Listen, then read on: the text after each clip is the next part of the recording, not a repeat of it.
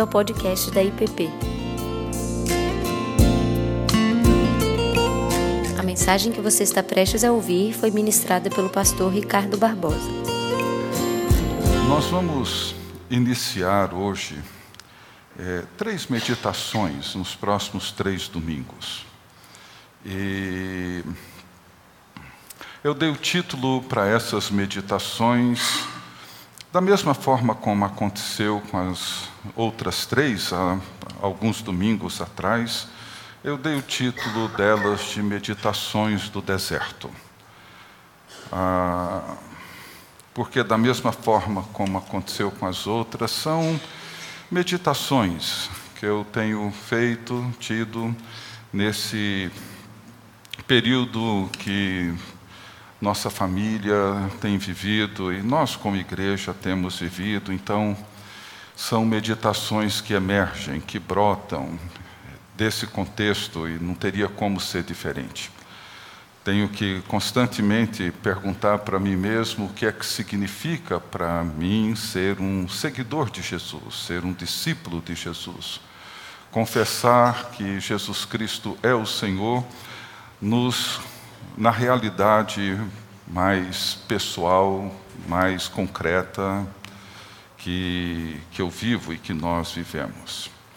E, e metaforicamente, nós sabemos que o deserto, essa imagem bíblica do deserto, é, é o lugar onde nós nos vemos desprovidos de tudo aquilo que nos oferece segurança, conforto, direção.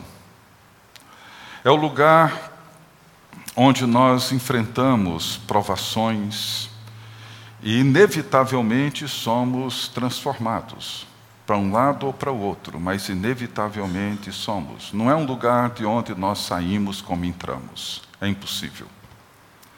É o lugar onde nós somos despidos da falsa imagem que temos de nós mesmos, a falsa imagem que temos da vida e a falsa imagem que temos, inclusive, de Deus. É o lugar onde os falsos deuses eles são desmascarados. É o lugar onde os ídolos em quem muitas vezes, mesmo sem saber, colocamos a nossa confiança, são desmascarados. E o que acontece muitas vezes conosco, como aconteceu com os israelitas no passado, é que nós saímos do Egito, mas o Egito demora para sair de nós. E assim tem sido, tanto na vida do povo de Deus no passado, quanto acontece com cada um de nós hoje. O deserto ele nos convida a entrar nos lugares vulneráveis da alma, a conhecer um Deus, como disse Jó, após o seu longo deserto, que conhecia apenas de ouvir, mas que depois de toda a provação que ele viveu, os seus olhos podiam então contemplá-lo de uma maneira mais real e mais viva. E o texto que me veio à mente, que me fez meditar durante esses últimos dias, é um texto bem conhecido, que encontra-se em Gênesis capítulo 22. E eu vou ler os primeiros três versículos, o relato todo, imagino, é bem conhecido de todos mas vamos mencioná-lo ao longo da nossa meditação.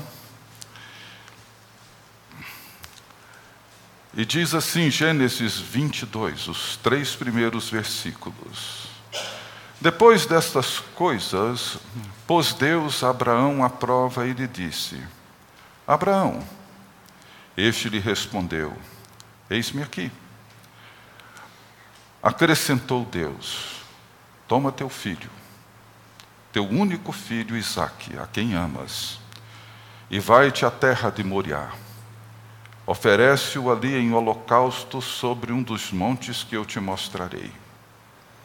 Levantou-se, pois, Abraão de madrugada, e tendo preparado o seu jumento, tomou consigo dois dos seus servos e a Isaque, seu filho. rachou lenha para o holocausto e foi para o lugar que Deus lhe havia indicado. Deus bendito, que o teu Espírito nos ilumine e nos conduza na compreensão dessa realidade tão, tão imensa e tão profunda. Não só para compreender, mas para viver o mundo para dentro do qual o Senhor nos convida. É o que te pedimos no nome de Jesus. Amém. O relato de Gênesis 22, ele vem trazendo para mim pessoalmente muita luz na escuridão desse deserto. E pensei até como título para essa meditação: Dá-me o teu filho. E é isso que Deus diz a Abraão: Toma o teu filho, teu único filho a quem amas e vai-te à terra de Moriá, oferece-o ali em holocausto, sobre um dos montes que eu te mostrarei. E este certamente é um dos textos mais complexos e mais difíceis de entender e, sobretudo, de aceitar, principalmente quando tentamos entendê-lo e interpretá-lo com as lentes da nossa cultura. Eu imagino que muitas pessoas, particularmente pessoas sem uma tradição cristã, que quando decidem iniciar a sua leitura da Bíblia e começam por Gênesis, imagino que quando chegam nesse relato, fecham a Bíblia e provavelmente decidem não continuar a sua leitura, porque é um texto que nos choca profundamente. O problema é que muitas vezes ler um texto antigo e um texto que tem um caráter profundamente espiritual com as lentes da nossa cultura, geralmente não só não compreendemos o texto, mas essa lente, essa forma de leitura nos impede de analisar e compreender honestamente aquilo que o Espírito Santo está nos comunicando através de uma passagem tão rica e tão impressionante como essa. É por isso que a Bíblia, ela trabalha com histórias. E as histórias elas são dinâmicas, porque elas crescem conosco. Elas não são como a aritmética, onde dois mais dois são quatro, desde a primeira vez que a gente aprende isso até o último dia da vida. Mas uma história, todas as vezes que nós a lemos, ela cresce conosco. Nós penetramos em detalhes, nuances, começamos a perceber aspectos novos, novos significados, sentidos até então desconhecidos por nós, sem precisar mudar a história, sem precisar alterá-la. E essa história que me acompanha desde a minha infância, acredito que acompanha muitos de nós, durante toda a nossa vida, particularmente aqueles que viveram toda a sua vida dentro de uma igreja, ela sempre traz novas perspectivas, e foi isso que aconteceu e tem acontecido desde duas semanas atrás, onde esse texto me veio à mente quando eu li um pequeno sermão, um artigo, na verdade, da professora Ellen Davis. E ela, nesse sermão, ela diz o seguinte que me chamou muita atenção. Ela disse assim: o ponto principal desta história não é levar as pessoas a crerem no Deus de Abraão, que na verdade é o Deus de Jesus e o Pai. Ao contrário, essa história impressionante existe para ajudar as pessoas que já creem em Deus a darem sentido às suas experiências mais difíceis, quando Deus parece ter tirado de nós tudo aquilo que recebemos das suas mãos. E quando ela fez essa afirmação, ou faz essa afirmação nesse texto, isso abriu os meus olhos. Porque para ela, o propósito dessa narrativa, o propósito desse episódio, não é trazer pessoas para dentro da fé em Deus, mas ajudar a nós, aqueles que já se encontram dentro dessa fé em Deus, a permanecerem num relacionamento com Deus vivo e verdadeiro quando tudo parece virar de pernas para o ar. E quer gostemos ou não, para qualquer um de nós, a qualquer momento, o mundo pode virar de pernas para o ar. Mesmo as pessoas mais fiéis a Deus, mesmo aquelas mais consagradas ao serviço de Deus, experimentam essa realidade. A história de Abraão, Deus e Isaac é um destes lugares onde nós precisamos ir quando nos deparamos com situações que nunca imaginamos um dia viver. Situações que nunca pensamos que Deus um dia poderia nos levar. Situações onde somos levados a entregar a Deus o que jamais imaginamos que um dia Ele pediria de nós. São situações que já levaram muitos a negar a Deus, eu sei. A negar que Deus existe, a negar que Ele seja minimamente bom e confiável. Porém, sabemos, e eu sei pessoalmente, que negar a Deus e negar a Sua bondade, misericórdia, significa, no fim de tudo, negar a nossa própria existência.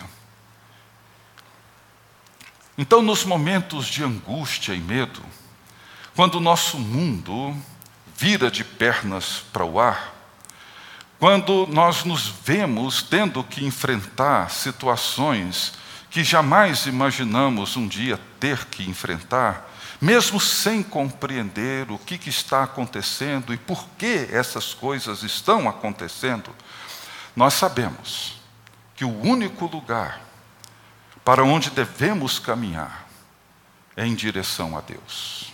Não existe outro lugar. E experimentar de forma mais profunda e mais pessoal o relacionamento para dentro do qual Ele nos convida para viver através da fé. É comum pensar que a experiência de Abraão com seu filho Isaque serve para nos mostrar o valor da obediência inquestionável de Abraão, que obedece a Deus sem questionar o motivo, o porquê, a razão de uma ordem tão estranha, tão incomum. A professora Ellen, ela acredita que não. O princípio, a razão dessa experiência de Abraão com seu filho não é para mostrar o valor de uma obediência inquestionável ou de uma obediência cega. Isso porque a obediência, para ser uma virtude, ela precisa ser acompanhada de princípios éticos, de princípios morais. Uma obediência cega, uma obediência inquestionável, ela pode ser perigosa.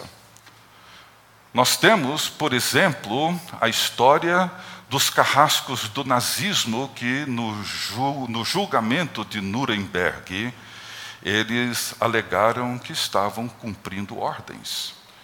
Estavam simplesmente obedecendo os seus superiores. Portanto, uma obediência cega pode nos levar a cometer os piores horrores. Portanto, toda obediência, ela requer de nós princípios éticos e morais para ela ser uma virtude. Porém, o que acontece com Abraão é que ele segue a ordem de Deus, não como uma obediência cega, mas como uma confiança viva e real.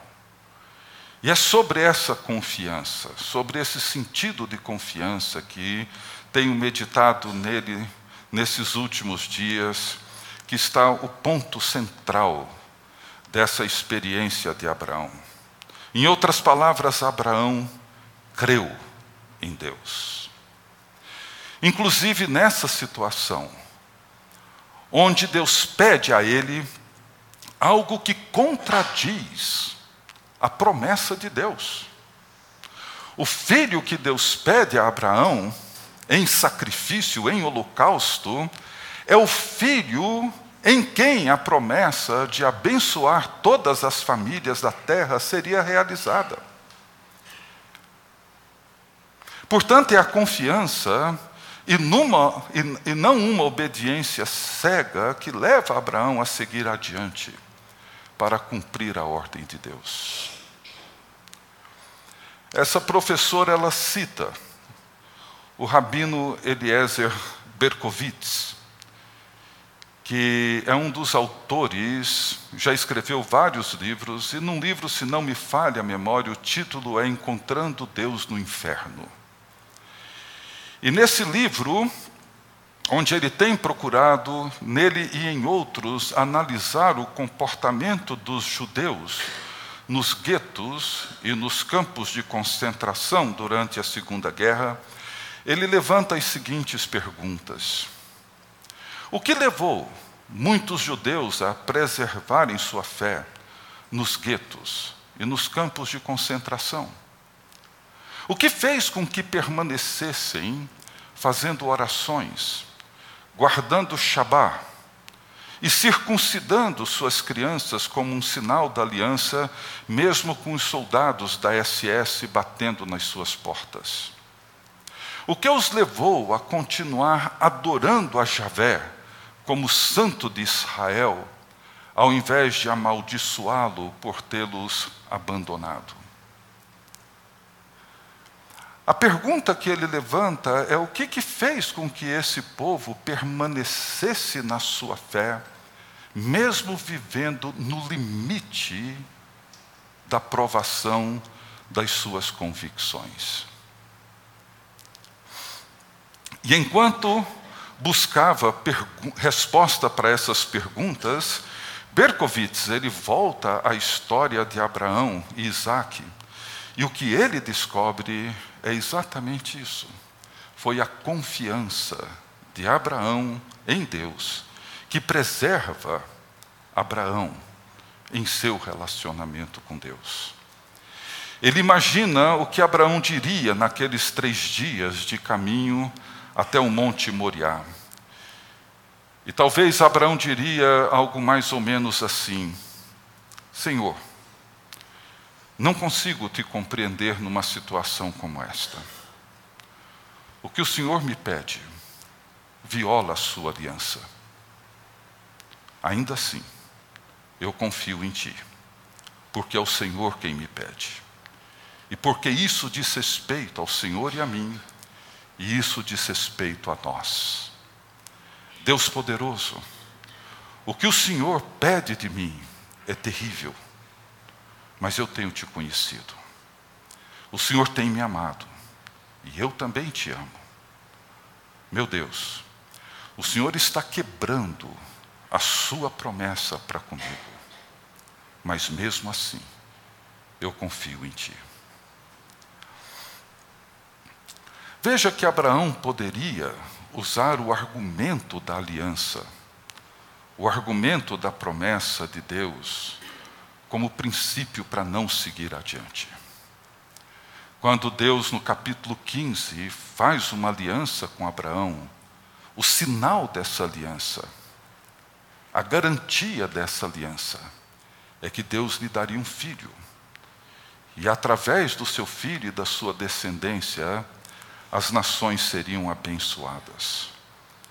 Isaac é o filho da promessa, é o sinal da aliança de Deus que chega como um milagre divino na velhice de Abraão e Sara.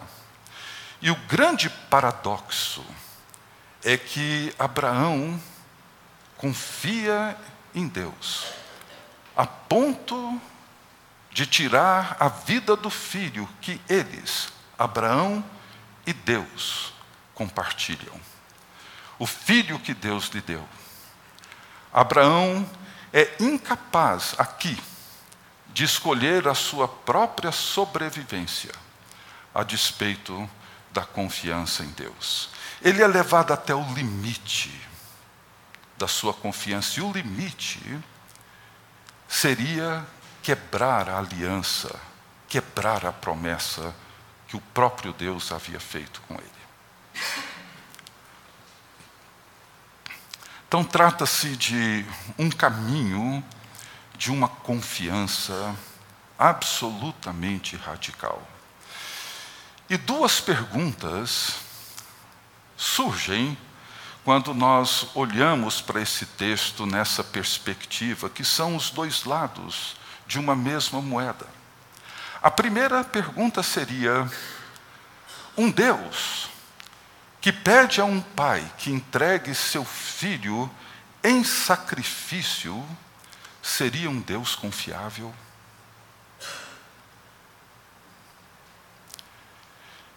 Que Deus é este que submete Abraão a uma prova tão terrível como esta?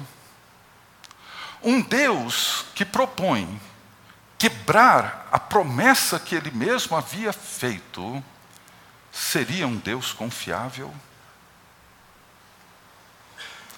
E o outro lado da moeda, podemos levantar a seguinte pergunta: Abraão seria uma pessoa confiável para Deus?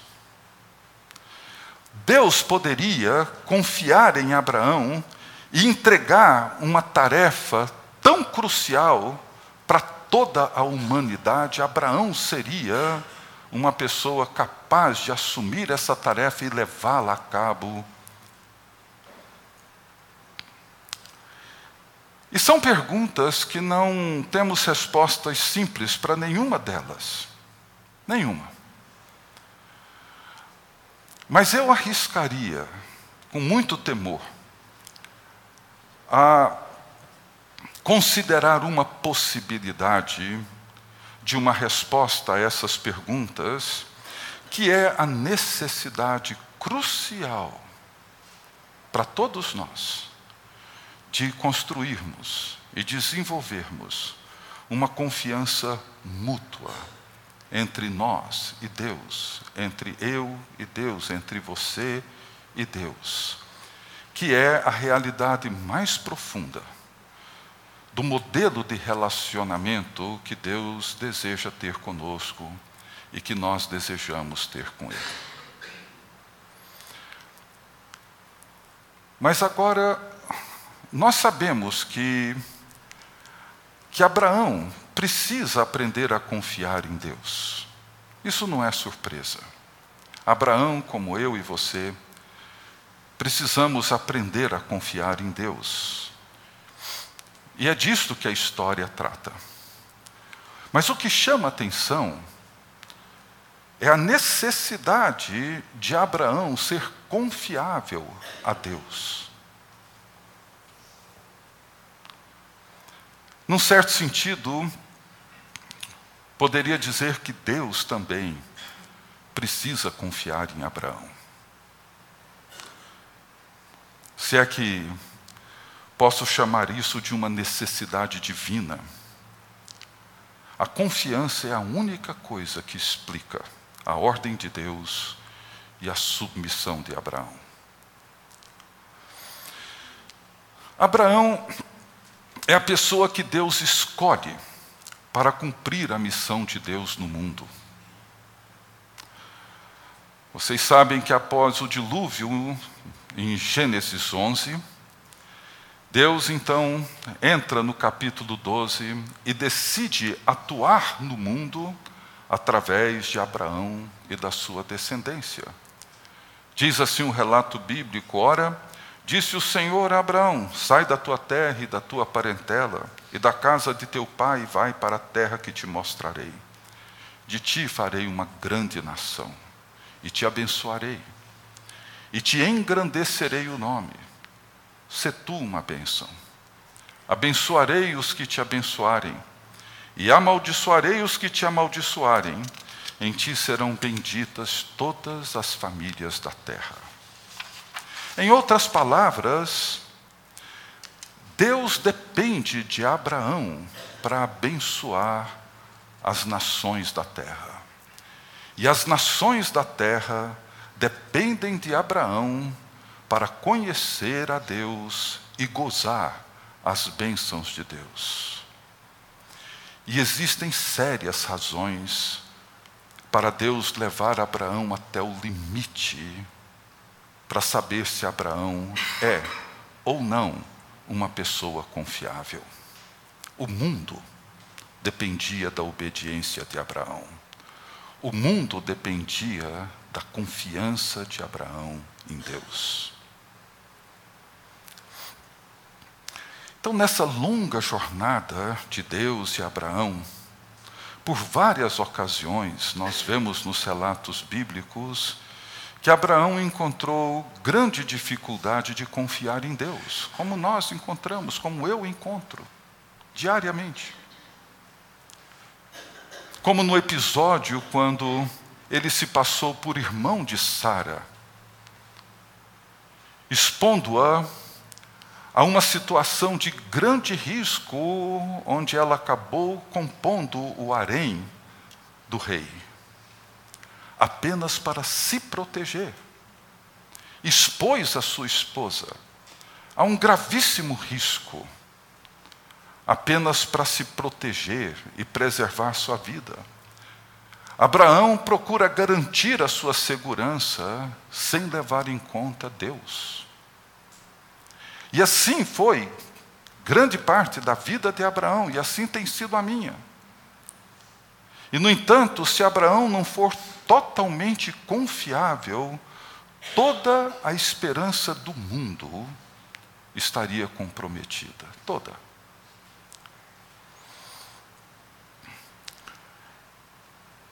Esse relato tem me ajudado a reconhecer que a fé não é simplesmente aquilo que eu penso sobre Deus. Não é aquilo que eu entendo nas minhas leituras e nas minhas compreensões teológicas sobre Deus. A mesma coisa acontece nas nossas amizades, a mesma coisa acontece no casamento. Nenhum relacionamento diz respeito àquilo que pensamos sobre o outro. Mas todo relacionamento se sustenta quando duas ou mais pessoas são unidas numa confiança mútua. Deus deseja se relacionar conosco, não pela coerção, não pela manipulação, não pelo medo, mas pela confiança. Precisamos aprender a confiar nele e nos tornar pessoas confiáveis a ele. Por outro lado, a confiança é inerentemente uma condição de vulnerabilidade. Nós podemos ficar profundamente desapontados, feridos pela pessoa em quem nós confiamos, mesmo Deus. A confiança de Deus em nós torna Deus, de certa forma, vulnerável. E é isso que explica a tristeza de Deus e o sofrimento de Deus, quando ele vê a infidelidade e a idolatria do seu povo. Não deve ter sido simples para Deus nos escolher para realizar sua missão e os seus propósitos no mundo. Muito menos para se relacionar pessoalmente e intimamente conosco com gente como eu, como você. Mas a confiança, ela é inerentemente uma condição de vulnerabilidade. Se confiamos, iremos sofrer. E sabemos que muito sofrimento tem acontecido conosco e muito sofrimento ainda nos espera. Muitas pessoas que amamos irão sofrer e irão morrer. Muitos já passaram por perdas e por tragédias imensas, por vales sombrios, por desertos áridos. Muitos já caminharam três dias, ou quem sabe muito mais, sem saber para onde aquele caminho os levaria. O que Deus, e mesmo nós, esperamos do nosso relacionamento com Deus? Um relacionamento muitas vezes marcado por desapontamentos, por sofrimentos de ambos os lados, frustrações de ambos os lados. A única resposta possível para mim a essa realidade é que o amor ele só pode florescer num ambiente de mútua confiança. Sem esse ambiente, nenhum relacionamento de amor, nenhuma entrega, nenhuma autodoação acontece. Esse é o único lugar, é o único espaço, é o único ambiente onde o amor pode amadurecer, florescer, crescer e se expressar livremente. Isso é impressionante quando nós vemos que o Deus de amor, Ele escolheu confiar em nós, de forma que o poder de Deus é liberado para atuar na vida daqueles que confiam nele. A história de Abraão, de Deus e de Isaac apontam para a cruz apontam para o Calvário. Apontam para o Pai, que confia totalmente no Filho. E isto é claramente demonstrado no batismo de Jesus no Jordão, quando ele ouve uma voz do céu dizendo: Esse é o meu filho amado, em quem eu tenho todo o meu prazer. E o filho que confia totalmente no Pai. E isso é demonstrado no deserto, quando Jesus é tentado e demonstra e afirma a sua plena confiança no Pai, até a sua última palavra na cruz, quando ele ora dizendo: Pai, nas tuas mãos entrego o meu espírito. É isso que nós vemos na cruz. A mútua confiança do Pai e do Filho onde ambos sofrem e ambos realizam o propósito redentor. O caminho que Abraão percorre com Isaac até o Moriá é o caminho que Jesus percorre até o Gólgota. Ambos revelam uma história de confiança mútua e amor real, do qual o mundo inteiro depende. Nem sempre sabemos onde esse relacionamento de confiança com Deus pode nos levar.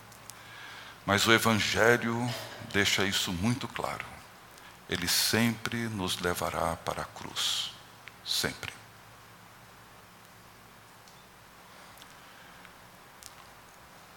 É disso que essa história trata. A grande pergunta é: se confiamos totalmente em Deus, às vezes, na trivialidade da nossa fé, afirmamos que sim. Mas será que quando Deus diz: Dá-me teu filho, o filho a quem amas, teu único filho, confiamos nele até o limite de romper com a promessa e com a aliança? confiamos. E por outro lado, somos confiáveis para Deus. O mundo depende desse relacionamento. o mundo depende dessa confiança. Se não formos confiáveis, o mundo perde. E não houve a história da redenção. Terça-feira passada, Tiago estava lá em casa, e aí ele compartilhou comigo, com a Tininha, uma música que ele ouviu recentemente desse grupo Hillsong. A música chama Ocean, Oceanos, onde os pés não podem falhar. É uma música baseada no relato bíblico quando Pedro é chamado por Jesus para andar sobre as águas. E a música diz mais ou menos assim, uma tradução: Tu me chamas por cima das águas, ao grande desconhecido onde os pés podem falhar. E lá te encontro no mistério, em oceanos profundos, a minha fé vai prevalecer. E eu chamarei pelo teu nome, e fixarei os meus olhos acima das ondas. Quando os oceanos subirem, a minha alma repousará no teu colo. Eu sou teu, tu és meu. Tua graça é exuberante nas mais profundas águas. Tua mão soberana será meu guia. Onde meus pés podem falhar e o medo me cerca, tu nunca falhaste e não o farás agora. Espírito, guie-me até onde minha confiança não tenha limites. Deixe-me andar sobre as águas onde quer que tu me chames. Me leve mais fundo do que meus pés possam um dia chegar, e minha fé será mais forte na presença do meu Salvador. Amém. Deus bendito.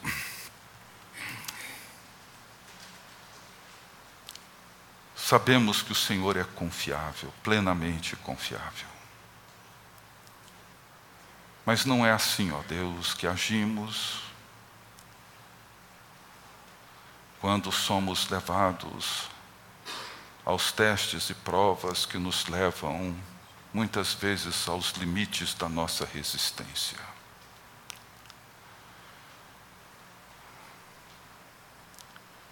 Ajuda-nos, ó Deus, a confiar em Ti. A confiar sabendo que o Senhor é a garantia da promessa e da aliança. E foi isso que aconteceu com Abraão quando, no limite da sua confiança, o Senhor preserva o filho da promessa e sustenta a aliança, porque é nisso que o Senhor deseja revelar teu amor, graça, bondade e misericórdia para conosco. O Senhor nunca irá quebrar, romper, comprometer aquilo que o Senhor prometeu. Sabemos disso. Mas muitas vezes, ó Deus, os limites são demasiadamente duros para nós e falhamos. Falhamos porque o medo torna-se mais forte do que a própria fé. Mas ajuda-nos, ó Deus, mesmo quando esses sentimentos difíceis, da ansiedade, da insegurança, vierem sobre nós, que possamos ainda assim crer em Ti e crer na aliança que o Senhor fez conosco e saber que o Senhor nunca, nunca haverá de falhar.